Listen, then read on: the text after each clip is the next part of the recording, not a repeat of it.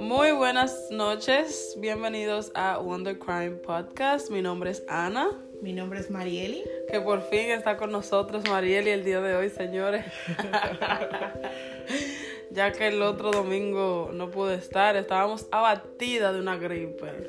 Gracias a Dios ya estamos mejor. Muy, muy mejor, porque ya podemos hablar. Yo no podía hablar, yo estaba que era... Eso era respirando a lo loco.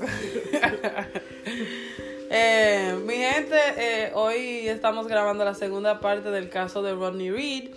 Eh, esta segunda parte es solamente como un recuento ya de lo que ha pasado a través de los años.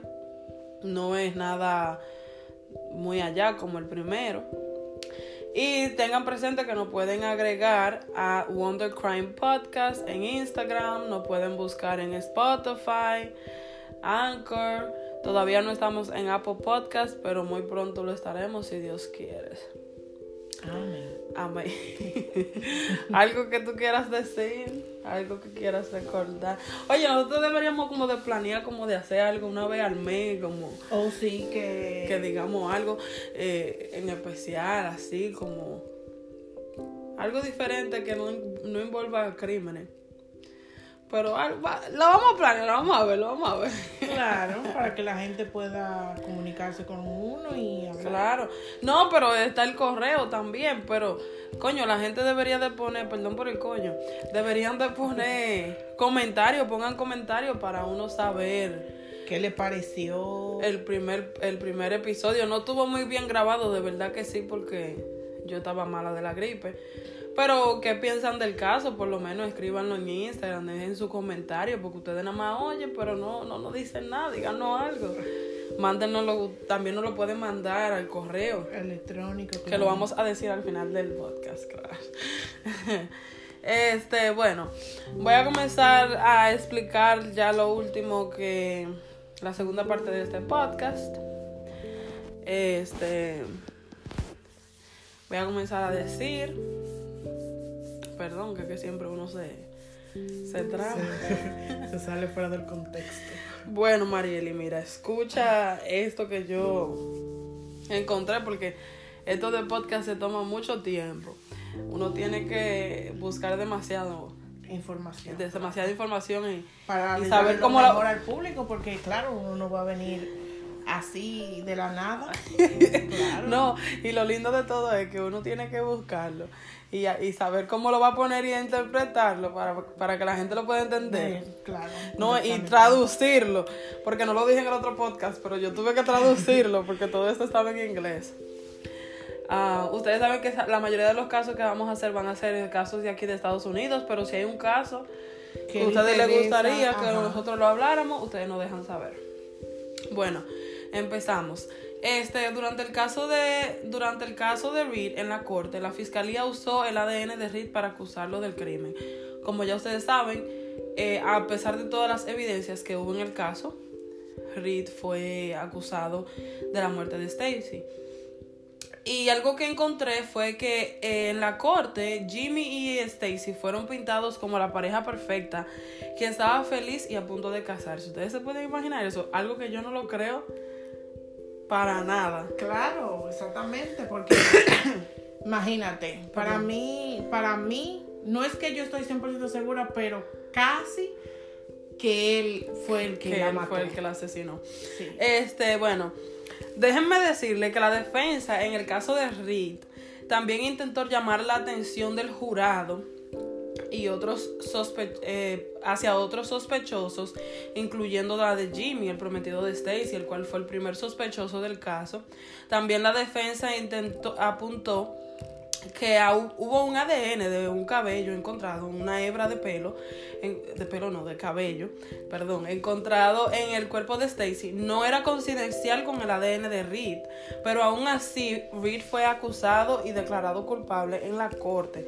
Que creo que fue injustamente, porque... Demasiado, es como que todo estaba en contra de él. Exactamente, ahí había, como vamos a decir, buen dominicano, un maco. Un maco, sí, algo encerrado. Entonces, mi pregunta aquí es, ¿tomaron ellos el ADN de Jimmy para confirmar que ese cabello no pertenecía a él antes de descartarlo como sospechoso? O sea, eso es algo que quedó en el limbo. No, no se sabe si, si ellos hicieron ese tipo de prueba. Y lo más probable es que no la hicieron. No, claro, porque si, imagínate, lo, de, lo descartaron. También cabe destacar que él estaba involucrado con la policía. Sí, entonces como eso, es como yo te digo, que todo fue un complot para... Cuando viene a ver, sí, todo estaba a favor de él. Para que... Y en contra. Sí, para que él pareciera inocente y el, otro, culpable. Pero señores, ahora que la cosa se pone picante, cuando ustedes escuchen eh, algo que yo les voy a contar sobre el que era prometido de Stacy. Bueno, señores, les tengo para decir que eh, Ronnie Reed ahora tiene 51, 51 años de edad, perdón. y fue sentenciado en el 98, les recuerdo. y fue sentenciado a la ejecución, que en español se dice corredor de la muerte o death row, que es como se dice en inglés. Eso es que viene siendo que lo, lo ejecutan por inyección letal antes lo hacían a la silla eléctrica, pero ya eso lo, eso lo descontinuaron. Lo descontinuaron, ahora es una inyección letal. Qué bacano es cuando pueden decidir quién muere y quién vive, como que son Dios. Eh, bueno, le quiero contar un poco sobre qué fue de la vida de Jimmy. No lo voy a contar mucho, solamente qué fue de la vida de Jimmy del prometido de Stacy luego de la muerte de Stacy. Pues resulta que Jimmy fue acusado en el 2007 por violación e intento de secuestro. Oye. Por una. por una. la víctima estaba bajo su custodia. O sea que él supuestamente la había arrestado. Y terminó pasando de que él la violó y la intentó secuestrar. Eh, eso es según las noticias que yo leí. En el 23 de febrero del 2018, o sea, del año pasado, Jimmy fue puesto en libertad después de 10 años en prisión. Oh. Eh, él mantiene su inocencia, al igual que Reed, diciendo que él no tenía motivos para matar a su prometida y dice que él la amaba y que él no le haría eso, lo cual para mí es totalmente ilógico. Ilógico y dudoso. Claro, porque es que tenía que investigar más a fondo porque cualquiera puede decir yo no lo hice. Todos podemos decir somos inocentes cuando somos pecadores. Exactamente. um, Jimmy dice que, o sea, lo que él quiere dejar dicho es, ¿cómo ustedes pueden creer que yo la maté si yo estaba comprometido con ella para hacerla mi esposa? Y él dice que el hombre que la violó y la mató ahora está tras las, tras las rejas esperando ser ejecutado. Pero el hecho de que él se haya casado con él, que él la haya hecho su prometida, no signica que él no la hubiese podido matar. ¿Y cómo es que él dice que ya está bajo custodia. Eso es lo que yo digo, que él dice, ah, ya, ya está bajo custodia, ya está bajo custodia el, asesino. No, pero es que para, vamos a decir, ellos pueden decir que él sea el asesino, pero no hay evidencia suficiente para acusarlo. O sea, no le encuentro lógica porque eh, simplemente el, eh, el esperma que se haya encontrado Ajá. En su vagina, disculpen, el ADN. en su cuerpo. En su cuerpo. Entonces, eh, hayan dicho que él sea culpable, no quiere decir que. Pero es que. Que lo sea, porque puede ser que ellos hayan sido, para mí, amantes. Hayan tenido una relación y que en ese momento. Según los testigos, como tú no estabas en el otro podcast, en el otro podcast, ay Dios mío, en el otro podcast, en el otro episodio, este ellos hubieron muchos testimonios que decían que él era, eh, él y ella eran amantes y que él la, había visto a ella dos días antes de la muerte de ella. Eso quiere decir que ellos sí tuvieron relaciones. Eh, sí, cabe, eh, cabe destacar que cuando tú tienes relaciones con una persona hay que investigar bien porque eso dura en tu, en tu, en tu cuerpo, o sea, eso dura X cantidad de tiempo. Eso, el ADN de, un hombre dura 48 horas. Exactamente. En, nuestro sistema, claro. Eh, y, pero a mí lo que me da es que no, no, no obstante que él dice que no la... Eh, eh, pasando al tema de Jimmy, él dice yo no la maté. Pero es que, fíjate algo. Para mí Jimmy la mató. ¿Por qué la mató? Para mí él es el asesino, por la simple razón de que él tenía motivos para matarla. O sea, ella era su prometida. Muchos testigos dicen que él era una persona violenta. Según algo que yo leí, hubo una vez que él eh, estuvo a punto de tener un, confrontamiento con Stacy en su trabajo y los compañeros de trabajo alertaron a Stacy antes de que Jimmy entrara al establecimiento, a Hep, que se llamaba eh, Grocery Store, le tuvieron que alentar a Stacy para que Stacy saliera por, la, puerta, trasera y no tuvieran un confrontamiento. O sea, para mí hubieron muchas cosas que dejaron saber de que él era una persona, capaz de, de, matar. De matarla. Incluso si ya tú acabas de decir eso y las noticias también lo confirman, entonces eso quiere decir que él posiblemente se, se enteró de que ella estaba con alguien más estando con él y quiso tomar represalias Entonces, contra ella. Como yo digo, si de verdad él no tuvo nada que ver en la muerte de Stacy, entonces, ¿cómo es que 11 años después, o casi 11 años después de la muerte de ella, recordemos que ella murió en el 96, Jimmy vuelve a aparecer en el radar de la policía? Y bajo un cargo de violación e intento de secuestro, lo cual, si cabe de recordar que Stacy murió estrangulada. Y aparte de que murió estrangulada, fue violada también, porque la violaron. O sea, quien la mató no tuvo el más mínimo remordimiento, porque la dejó parcialmente cubierta con ropa, o sea, parcialmente de, desnuda. La estranguló con su propio cinturón la dejó a la orilla de, no de una carretera, sino de, de una zona boscosa. Entonces, o sea, para mí, en todo eso del caso, además ustedes saben que cuando una persona eh, muere, cuando le están haciendo las pruebas forenses, ello hay algo que después en otro en otro episodio del podcast yo voy a buscar la palabra correcta porque no sé cómo traducirla en español ahora mismo eh, es como que los vasitos capilares se rompen. Y dependiendo cómo tú mueres, aparece, como vamos a decir, el cuerpo se va poniendo morado. Entonces, esa, esa capa morada se forma dependiendo cuántas horas dura el cuerpo muerto en la misma posición.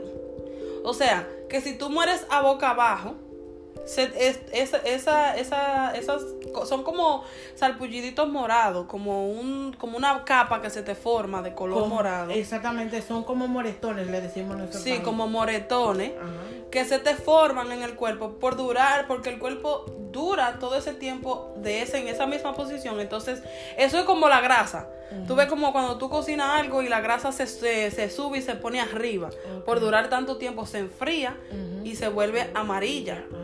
Cuando uno, cuando una persona muere, que se queda en, queda de una posición, si tú mueres a boca abajo, a boca abajo se te van a ver los moretores de que tú moriste de esa manera, y ahí estabas. ¿Me entiendes? Pero si el cuerpo fue movido, eso no se le va a desaparecer al cuerpo. Entonces, ni siquiera eso, eh, eh, en, en, en, las noticias que yo busqué y en los eh, documentos que yo vi, no vi un reporte de cómo, la de la composidad del cuerpo, de cómo estaba. Aunque el cuerpo fue encontrado horas después, todavía no estaba en términos de, de descomposición, pero sí debió de haber tenido esas capas que yo le digo, esos moretones sí lo debió de haber tenido porque ya habían pasado muchas horas. O sea, ella fue matada en la madrugada. Y para mí, que ella no fue asesinada en esa zona boscosa.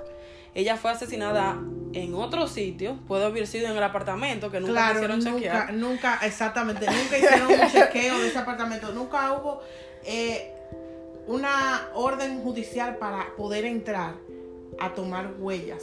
Porque y a buscar cualquier cosa que había, ahí había un complot bien tramado. Sí, entonces, eh, imagínense, eh, para mí, yo no sé, como dijo uno de los oficiales, y algo que yo dije anteriormente en el podcast fue que no sé cómo esas personas pudieron estar conformes con esa investigación.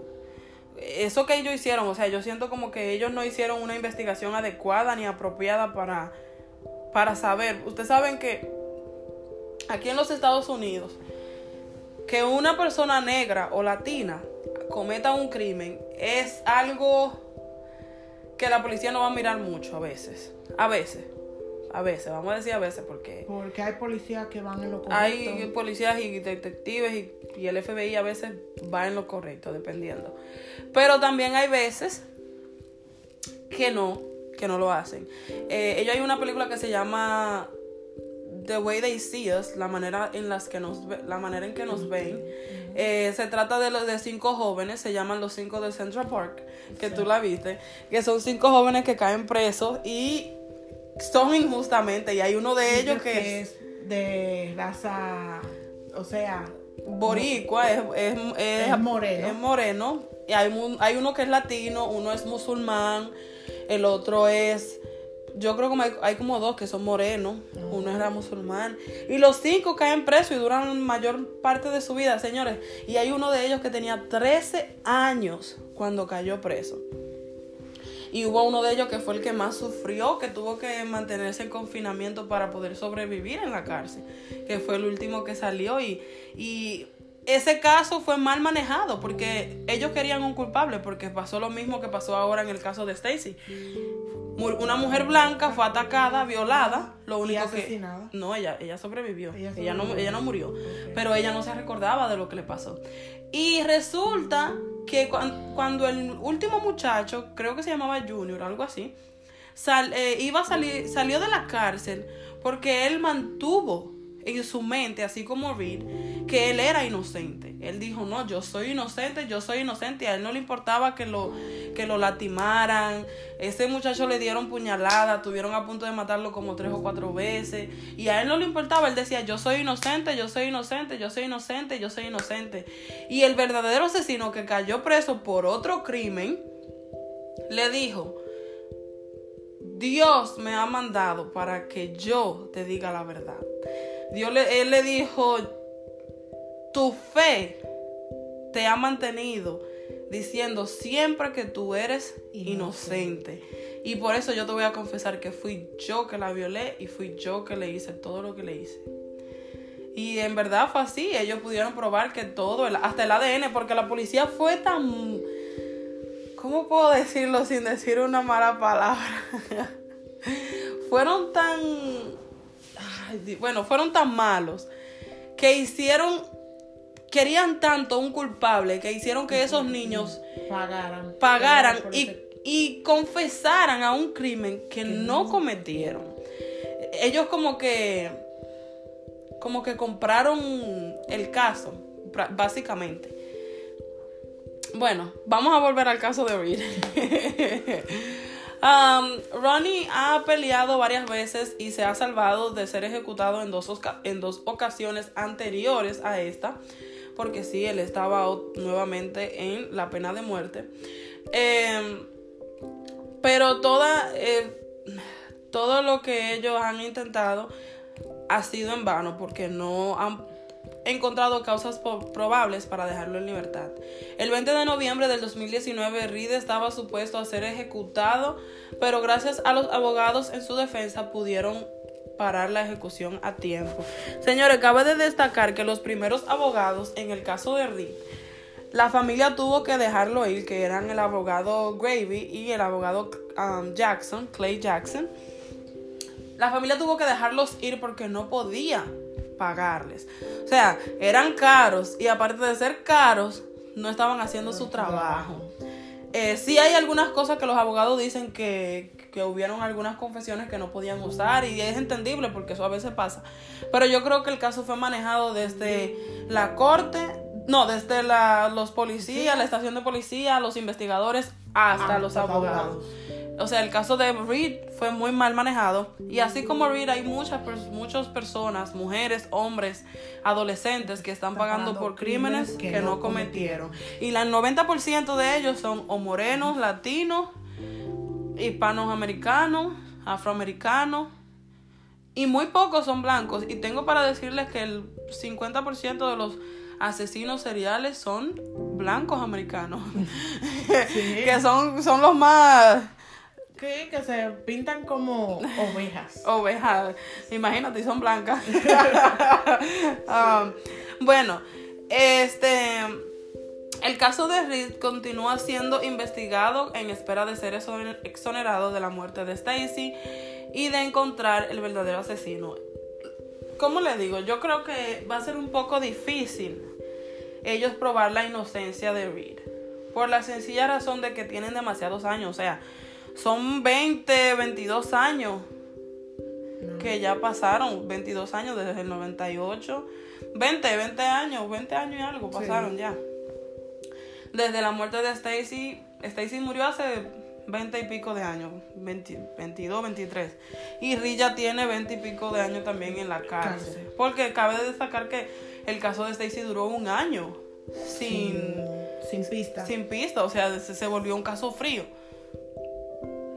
Entonces lo que yo digo es que va a ser difícil que lo puedan exonerar, pero la defensa que él tiene ahora es una defensa que está poniendo presión, están presionando, están buscando la manera. Y esperemos que, que, sí, que se pueda hacer algo y que él pueda... Y que él pueda salir. Y, y algo, un dato curioso es que este caso de Rodney se volvió a hacer famoso porque la famosa modelo Kim Kardashian fue quien es una de las personas que lo está ayudando. Ella es una de las personas que le buscó abogado. Ella es quien lo está prácticamente costeando para que él, porque ella dice que ella cree en su inocencia. Y, y cabe destacar que, imagínense, es un hombre que le han privado, ya que siendo que sea inocente, le han privado el ver a sus hijos crecer, porque tiene cuatro hijos, ver a sus hijos crecer, estar con su madre. Imagínense, la madre de Reed ya está... Entonces, mi pregunta es si si se demuestra que él es inocente, nadie le va a devolver sus años. Nadie le va a devolver. Eh, no, no, y no tanto los años. Eh, eh, no, tan, nada más los años perdidos, sino que va a ser difícil para él acostumbrarse otra vez a la sociedad. A la sociedad. Porque aquí tú ves que cuando tú sales de prisión, que tú tengas un. Ya, ya, ya tú hayas pagado por ese delito. La sociedad sigue, te, sigue, juzgando, claro. Y, y, y se hace difícil conseguir trabajo. Pero si Reed era inocente, el Estado, la ciudad, el gobierno tiene que darle mucho dinero por todos esos años que ellos claro, para como quiera no pero aún así no recompensa no se recompensa el tiempo que él duró encerrado o sea en realidad yo he visto personas señores que han salido de la cárcel y hasta la manera de comer es difícil que la cambien eh, hasta la manera de dormir claro ya se cohiben con, con, lo poco que tenían. Sí. Este, yo conocí un muchacho una vez que él, una pequeña anécdota, que él um, salió de la cárcel. Yo sé que en la cárcel aquí es un poquito mejor que en las de los países tercermundistas, um, de tercer mundo. Este, él salió y lo que él más comía era una lata de tuna con galletas de soda. Y esa era su comida, prácticamente. Y a veces yo me quedaba mirándolo y él caminaba como que la gente, como que alguien lo estaba esperando para hacerle algo. Y bueno, lo único que yo puedo decir es que salen bien ejercitados la mayoría. no, y con un semblante casi no eh. toman el sol. Y, sí, entonces, eh, imagínate, sí, pasó, el, el Rida ha pasado muchas cosas, me imagino, en la cárcel. Y, y así como yo estaba diciendo de los muchachos de, de, los cinco del Central Park, él, él ha mantenido su inocencia, él ha mantenido diciendo que él, está él es inocente. Algo también que pasó, que yo creo que también hizo que él se viera un poco culpable, es que cuando la policía lo agarró, él dijo que no conocía a Stacy. Pero por obvias razones, o sea, él era un hombre negro y le están diciendo que esa mujer está muerta.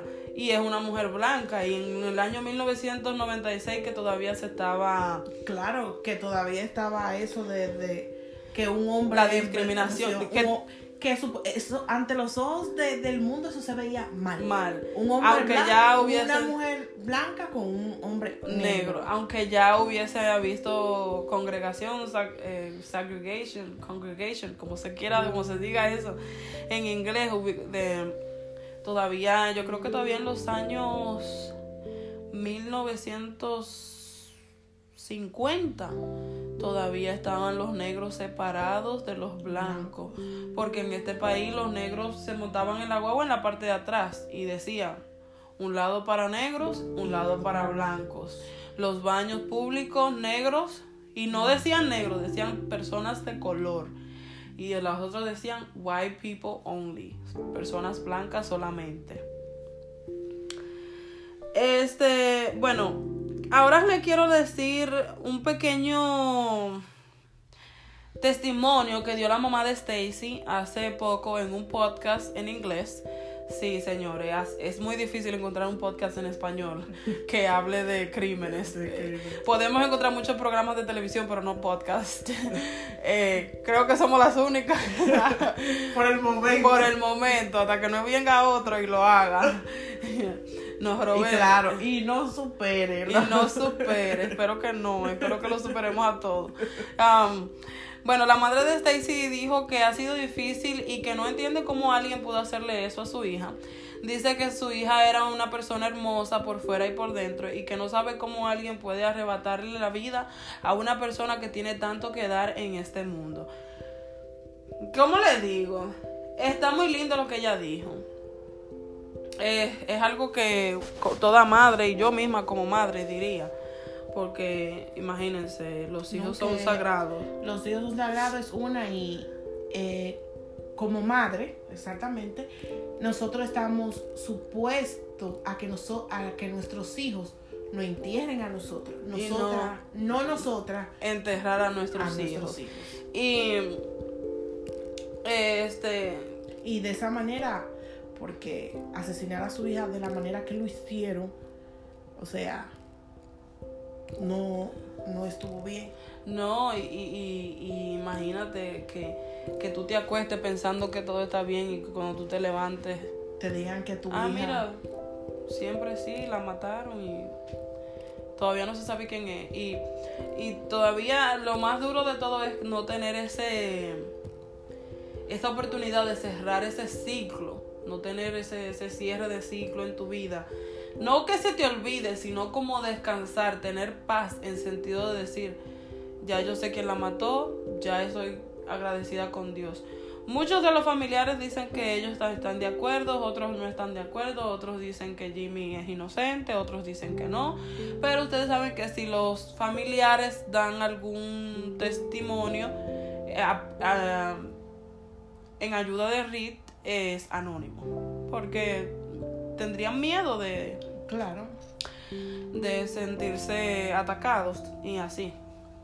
Bueno, eh, ahora les quiero decir una confesión que encontré um, y lo cual a mí me parece muy legítima por el sentido de que esta persona que estaba tratando de dar este testimonio vivía bajo del apartamento donde vivía Stacy. Um, de acuerdo con una confesión que encontré, un vecino que vivía en el piso de la parte de abajo hace ya un tiempo, o sea, el señor ya falleció, ya, imagínense, de tantos años, era un señor mayor, y ya pues es un, es, No está. expiró, para ponerle un poco de humor.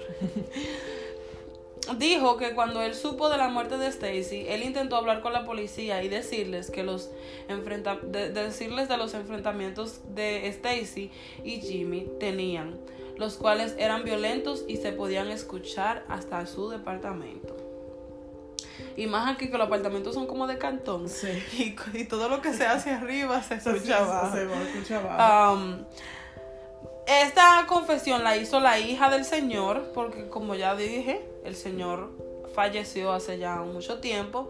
Ella dice que su padre le dijo que cuando fue a hablar con la policía para decirles lo que sabía sobre ellos, la policía le dijo que Jimmy ya no era un sospechoso y que él no era capaz de hacer eso, ya que él amaba a su prometida y que no les interesaba ese testimonio y jamás la policía hizo nada para saber ni hablar con este señor y pues el señor falleció, nuevamente digo, sin poder testificar, sin dar su versión de cómo era la relación de Stacy y Jimmy antes de la muerte de la chica.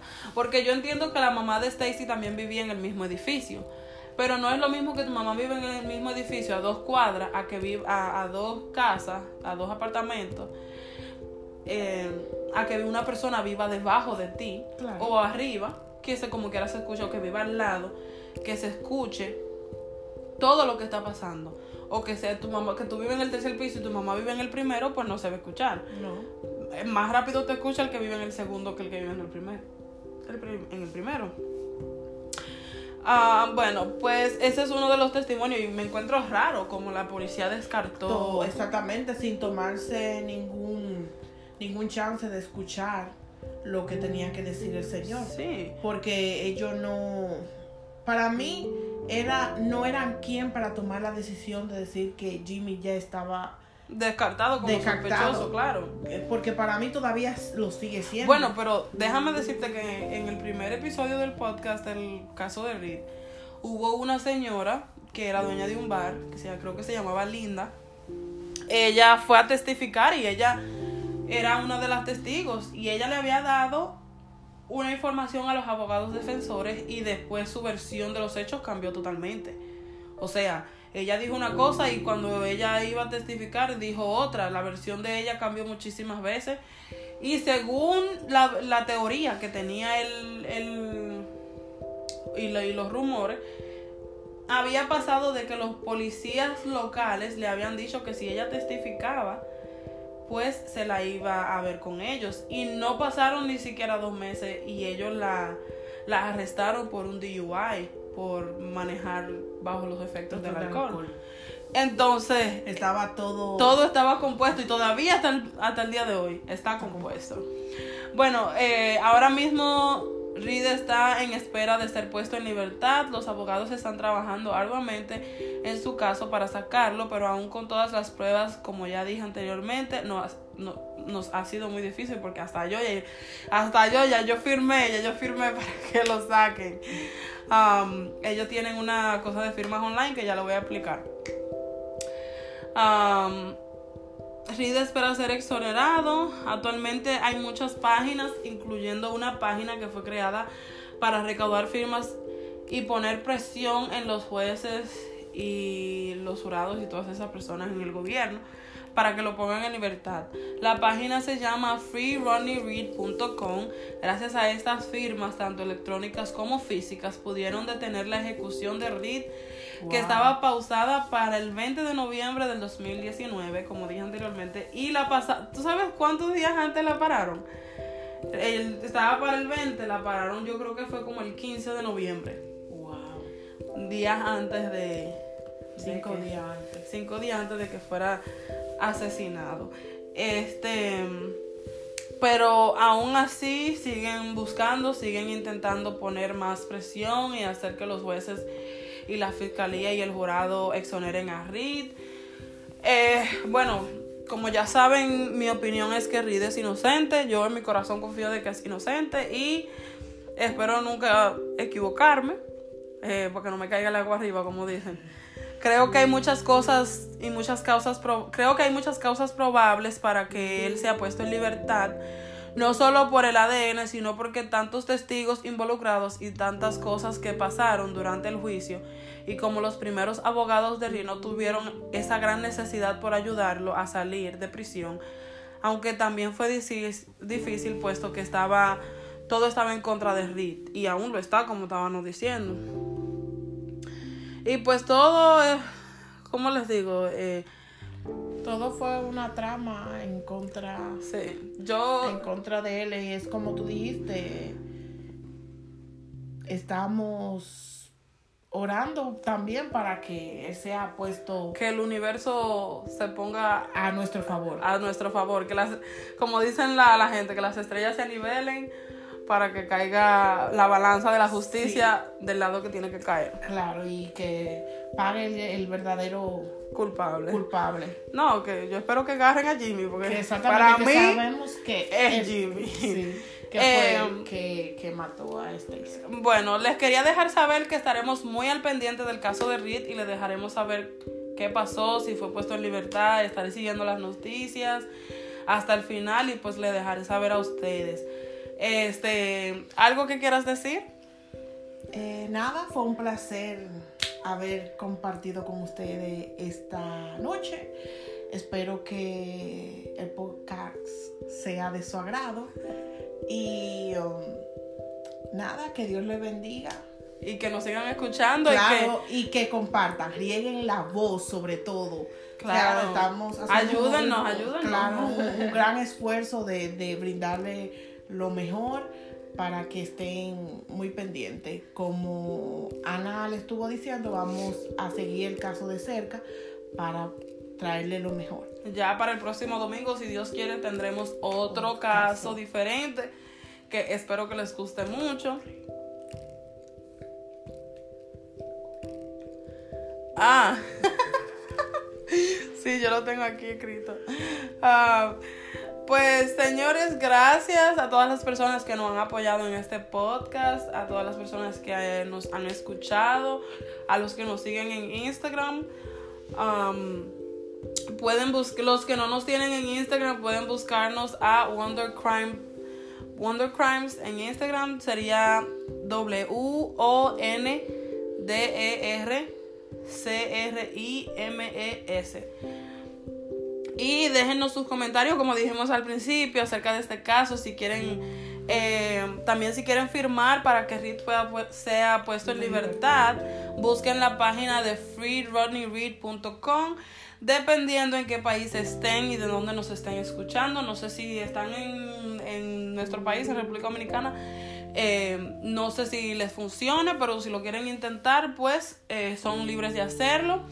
Yo pondré la página en una foto que voy a poner eh, ya cuando comparta el segundo episodio.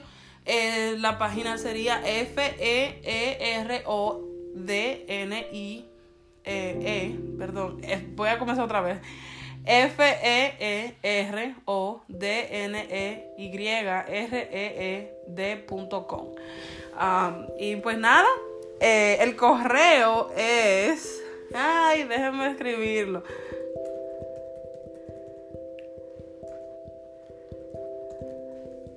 Eh, nuestro correo de Gmail es wondercrimes.gmail.com W-O-N-D-E-R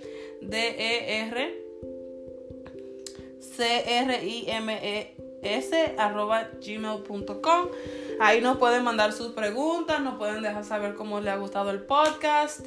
Eh, nos pueden buscar en Instagram y dejarnos saber qué tal, cómo les ha gustado. Claro, claro, que si quieren que hablemos de algún tema, Algún tema. inquietud, algo, vamos a estar también eh, trayéndole algo nuevo. Cada semana será un, un caso nuevo. Y bueno, pues nada, gracias. Y gracias Marieli por, por estar aquí el día de hoy. Por no dejarme sola, porque el otro fin de semana ya teníamos muchos días diciendo, sí, vamos a grabar, vamos a grabar, vamos a grabar. Y no grabábamos. Y, y era porque estábamos muy ocupadas. Como pueden saber, yo estoy yendo a la escuela.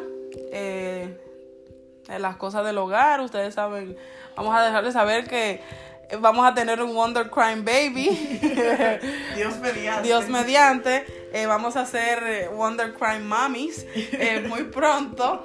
Entonces ya ustedes saben que un día van a escuchar algún quejido por ahí Ay, de algún sí. bebé para que no digan, ay, pero ese, ¿qué es lo que están grabando? Porque Ya ustedes saben. Wonder Crime Baby ya casi, casi, casi viene. Y bueno, pues yo espero que nuestro podcast siga creciendo y que las personas lo sigan escuchando y que sí les guste. Y pues nada, muchas gracias. Y que pasen feliz noche. Que pasen feliz noche. Son las 2 y 51 AM, así que yo espero que mucha gente lo escuche porque mira la hora que estamos grabando. y pues nos despedimos. Bye.